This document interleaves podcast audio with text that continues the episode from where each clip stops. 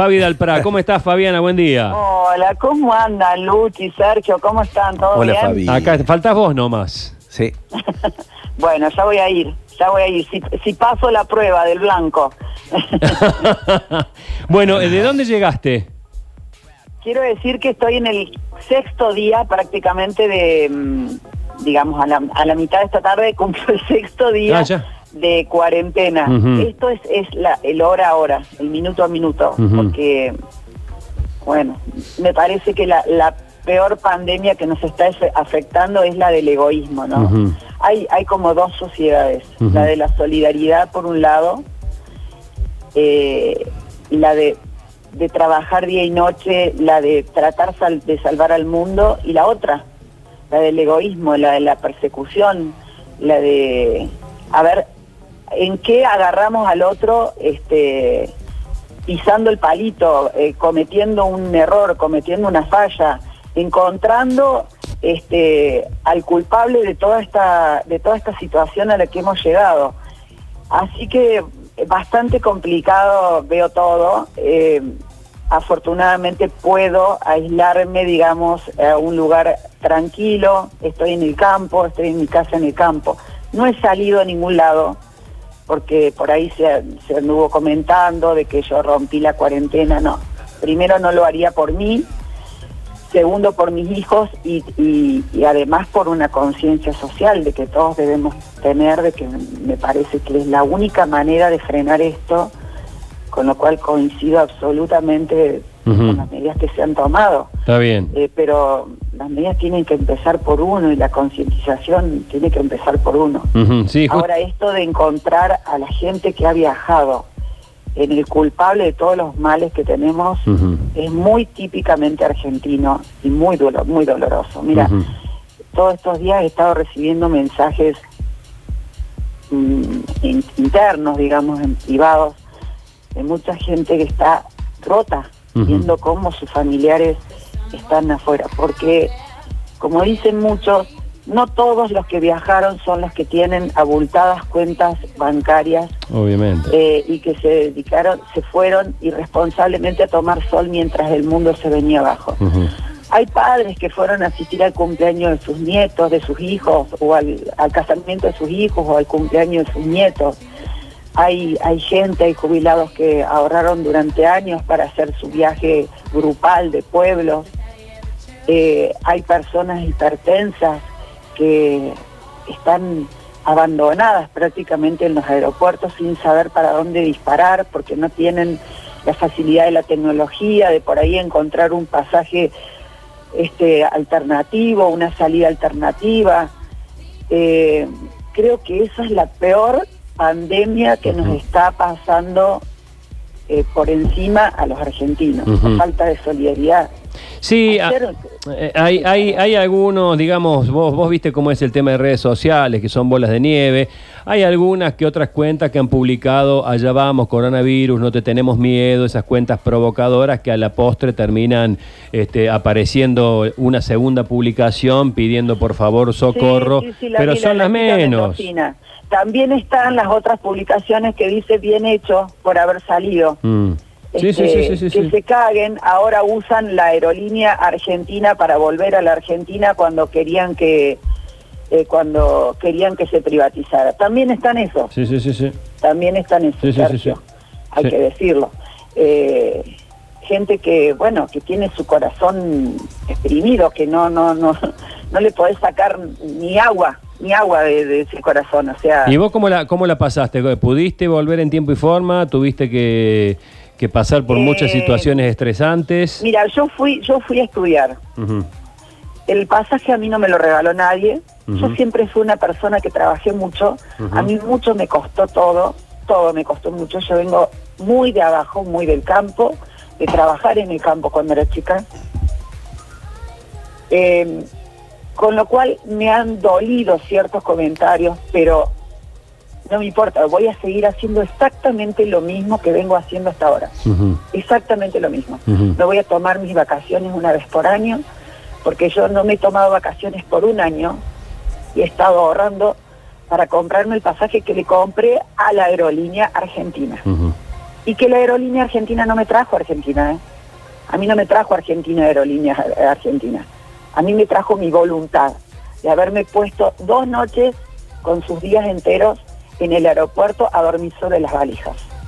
Porque yo iba a la embajada y la embajada me decían, tranquilícense porque ya van a venir los aviones sanitarios y los van a, rescatar y ustedes van a volver.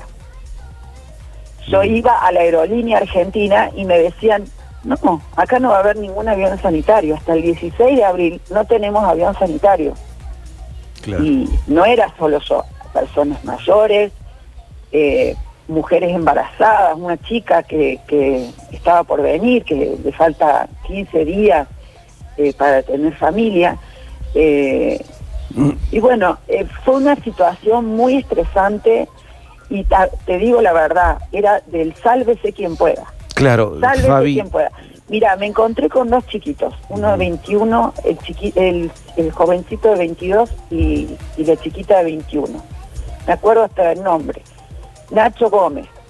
Yo llegué a, a San Pablo y, le escribí un WhatsApp. Eh, era, era haber formado una conexión entre nosotros, Sergio, para ver quién se podía salvar, quién, mm. quién se podía ayudar al otro. Y no es que nos hayamos puesto el traje de King Kong ni de Superman. sabíamos que nos teníamos nosotros, porque acá en Argentina mucha gente trataba de solucionar el problema y mucha gente nos bombardeaba. Que sí, que se queden ahí, que hagan 80 días ahora de cuarentena, porque nosotros éramos los culpables de haber traído el coronavirus a la Argentina. Fabi. Un absoluto egoísmo y una absoluta falta de solidaridad. Y ese chiquito lo llamé desde San Pablo y le dije, ¿a dónde están? ¿Dónde están con tu novia? Me dijo, estoy sentado, está lloviendo, estoy sentado enfrente de la embajada, porque me dijeron que el día que salga un avión, me van a llamar. Todavía estaría ahí, Santi. Santi todavía estaría ahí. Le dije, Santi, agarra todas tus valijas, sentate en el aeropuerto de Nueva York y no te muevas hasta que no te pongan en un avión.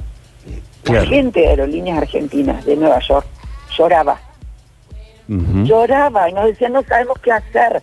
El próximo avión es el del 16 de abril. Y a mí incluso me habían mandado WhatsApp desde aerolíneas de acá de Córdoba, diciendo, vaya al aeropuerto porque usted sale en su próximo avión. Obviamente fui tres veces al aeropuerto, está a 60 kilómetros de, Manhattan. Llegaba allá y ellos me decían, Fabiana, es imposible porque no hay ningún avión. Entonces yo digo, ¿quién coordinaba eso en aerolíneas? Debe haber un señor aerolíneas que tiene que coordinar que tiene que pensar en el estrés. ¿O acaso ningún señor de aerolínea tuvo ningún familiar, ningún hermano, ningún primo, ningún tío, ninguna persona que la estuviera pasando mal afuera? Claro. Yo la pasé mal porque, digamos, por mi carácter y por mi ímpetu, bueno, le pongo el pecho a la vida, allá voy. No sé si está bien o está mal. Me fui y me instalé en el aeropuerto hasta que me subieron a un avión de United Airlines a mí no me subieron. Y eso, lo, eh, Fabi, eh, ¿cómo estás, Luchi? Te saluda. Hola, Luchi, ¿cómo estás? Escúchame, Fabi, ¿a eso lo pagaste vos, al, eh, a ese vuelo? No, no lo pagué yo. Todo el tramo, yo, digamos, yo tengo pasaje de ida y de vuelta por aerolínea. Claro. A mí me llegó una promoción hace siete meses, cuando ni teníamos este gobierno, ni teníamos el coronavirus. Claro, pero una promoción, sí, te entiendo. Lo pagué en cuotas, eh, lo pagué sin el impuesto, eh, Aerolíneas este, me tentó con eso, y está perfecto. Yo compré mi pasaje y me fui a estudiar eh, a Estados Unidos por Coinet, me fui a hacer un curso de inglés. Escúchame. Me, sola, me pagué mi, mi, mi hotel. bueno, la cuestión es que yo me fui a Aerolíneas y estábamos con esta mujer embarazada, con un niñito en sus brazos, esta mujer a punto de parir, llorando esta mujer. Dijo, miren, vamos a hacer una cosa, los vamos a poner en un vuelo de Delta, Delta creo que es. Cuando nos vamos a subir al vuelo de Delta con un, también con otra familia catamarqueña, que tenían, tienen dos niñitas, una de esas cumplía 15 años ese día, nos suben al avión de Delta. Cuando estamos haciendo el check-in, eh, todo eso, digamos, porque aerolíneas de motu propio allá iba haciendo como canjes de pasajes, sin la veña del gobierno nacional, porque esto eh, es obvio, eh, el, gobi- el gobierno nacional se le va de las manos esta situación, es obvio, es entendible.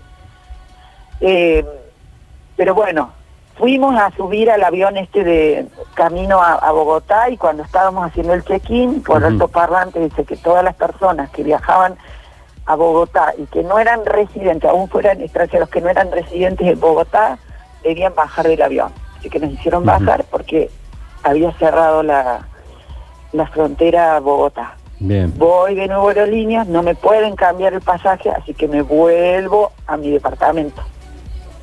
Al otro día me mandan un mensaje de Aerolíneas Argentinas vía WhatsApp y me dicen, su próximo vuelo está por salir, preséntese ya en el aeropuerto. Imagínate, yo dije, esto es una joda para Videomatch. Mm. Vuelvo al aeropuerto. Cuando vuelvo al aeropuerto, no, dice señora, si acá no hay ningún vuelo, o sea, no sale ningún vuelo. Junto conmigo aparece una cordobesa que está viviendo en Estados Unidos. Cae con su ticket. Porque por aerolíneas, por la, por la página de aerolíneas, le vendieron un pasaje de un avión que supuestamente salía a las 3 de la tarde. Claro. Luchi, ¿me entendés cómo es la Sí, sí, historia? sí, sí, sí. Entonces, hubo gente que compró pasajes a dos mil dólares, tres mil dólares, que nunca los va, los usó, nunca los va a usar y nadie les va a devolver el dinero. Yo me pregunto, ¿quién maneja la computadora y el WhatsApp de, de Aerolíneas Argentinas? ¿Quién? Porque eso genera confusión, eso genera Sí, zozobra. Vos vas a la embajada y te dicen, esperen los aviones sanitarios. Y todavía estaría allá Nacho y su novia. Claro. Entonces, ¿qué hice? Me quedé ahí sentada con esta chica, esta porteña, los cuatro familiares de los cuatro catamarqueños y esta mujer embarazada. Nos sentamos ahí, nos quedamos a esperar. En un momento viene uno de los chicos de Aerolínea y dice, miren, les hemos conseguido, dice, no sé si ustedes quieren aceptar un vuelo de United a Houston. De Houston se van a, Río, a, a Sao Pablo, Sao Pablo. y de ahí les vamos a gestionar para que ustedes puedan irse a Buenos Aires. Dijimos, yo me voy, Vamos, sí. subo al que sea. Nos subimos. Cuando llegamos a Houston, nos avisan que teníamos el vuelo San Pablo-Buenos Aires. Cuando llego a San Pablo, me avisan que me habían cancelado el vuelo Buenos Aires-Córdoba por falta de tripulación a las 10 de la noche. Mm. Entonces, ¿qué pasó? Ya estábamos, digamos, con un pie en Argentina, pero el problema empezaba en Ezeiza, porque llegamos a Ezeiza, este, nadie nos tomó la temperatura, nadie nada, nada. Claro. Nadie nos tomó ninguna temperatura, nadie nos hizo poner un barbijo. Yo venía con una campera de invierno, ya hace frío, y venía tapada hasta los ojos por mi seguridad y por la seguridad de la, de la gente con la que yo iba a estar. Pero Claro, claro. nadie nos dijo, tomen estas medidas. Nadie. Claro. No ocurrió lo mismo en Córdoba. Está En bien. Córdoba, excelente. Bueno, llegamos a Buenos Aires y el problema era qué hacemos en Buenos Aires. Porque vos entras a Ezeiza, no puedes tomarte un taxi porque los taxis se contagian y no les dejan trabajar. No puedes irte a un hotel porque les cae gendarmería o no sé quién, la policía, y les cierra el hotel. En ese momento no estaba esta situación de cuarentena, hasta el 31 o 15 días más. No Claro. nos dejaban estar adentro del aeropuerto porque no podíamos supuestamente tomar contacto con la gente que estaba ahí. Entonces nos fuimos todos al patio del aeropuerto a esperar la mano del cielo. Bueno, nos anotaron en una lista de espera en un próximo avión que salía a las 10 de la noche. Eh, quiero decir algo. Sí. No voy a dar nombre y apellido. Pero en ese yo pude subir a ese avión porque había tres lugares. Yo me anoté, había tres lugares. Primero se anotó, obviamente, la, la- la mujer embarazada. Después se anotaron las, las... Primero se anotaron estas cuatro personas de Catamarca. Cuando dicen, hay tres lugares, esta persona de Catamarca dice, no, yo no voy a subir sin una de mis hijas. Así que me tocó subir a mí y a dos chicos de Jesús María. Chicos, escuchen esto. Estábamos todos arriba del avión de aerolíneas argentinas. Había dos políticos reconocidos que trabajan en la Cámara de Diputados de la Nación. Ellos iban en primera, con sus barbijos, cerraron la cortina y nos comunicaron a todos los de aerolíneas que por cuestiones de seguridad y de sanidad no nos iban a dar el refrigerio que correspondía Claro. y que nosotros habíamos pagado, porque yo lo pagué de Córdoba a Buenos Aires. Claro, pero empezamos a sentir un rico olor a guiso. Resulta que a la gente de primera sí Claro. eh, le estaban dando el refrigerio. Y, la, y los políticos viajaban en primera. Eh, sí. Bueno, eh, la aventura contada en primera persona por Fabiana Dalprá, que ya estás en, en tu casa. Sexto día de, de cuarentena, Fabi. Quinto, casi Quinto. sexto. Bueno, bueno, relax, relax, disfrute de la vida y en algún momento te llamamos para ver cómo anda todo. ¿Qué habrá, pe- qué habrá Perfecto. aprendido a hacer eh, Fabiana Dalprá? Bueno, después lo hablamos. De a todo eso, está ¿no? tejiendo, está tejiendo, está tem- Ah, ah, preparando la temporada invierno Ah, 2020. cierto, sí, sí. Claro. Tal Al- cual, tejiendo, haciendo albañilería, jardinería. Más todo. Y no rompo la cuarentena, para todos aquellos que andan preguntando si rompo la cuarentena. Eso, No porque había una cuarentena. versión que habías tenido un enfrentamiento hasta con policía, Eh, así. ¿Cómo se enfrentar Sí, con policía? así fue, o sea, así fue. Eh, acá cuando yo llegué a Agua de Oro, en el lugar en donde yo tengo domicilio, eh, se encargaron de, de una- un, un grupo de vecinos, porque hay vecinos muy solidarios y gente muy buena, y se encargó de poner como estado de que tres personas, una persona mayor, eh, yo y otra, otro joven habíamos venido de, de afuera, así que por favor denúncienlo si rompen la cuarentena. Entonces ayer este, vino la policía Sí. eh, a constatar de que yo estoy en mi casa. Bueno. eh, porque supuestamente vieron un auto del mismo color y de las mismas características que el mío andando por el pueblo. Ciertamente anda un auto del mismo color y de las mismas características que el mío por el pueblo. Es de Ujú. un policía que vive acá a dos, a dos casas de mi casa, pero no soy yo. Muy bien, muy bien. Bueno, Claramente. perfecto. Bueno, eh, acá pregunta un oyente, no, pero lo hace en modo de broma. Dice, si, si estás con cuadrado de cuarentena, no. No, no, no, a la distancia, porque él también está cumpliendo como se debe con todo esto. Bueno, te mando un beso ¿Eh? grande, grande y este, este invierno voy por la bufanda. Bueno, dale, te la voy a regalar. ¡Apa! Dale, me encantó. Me encantó. Ya Te- como 10 bufandas. un beso Un grande. abrazo, chicos.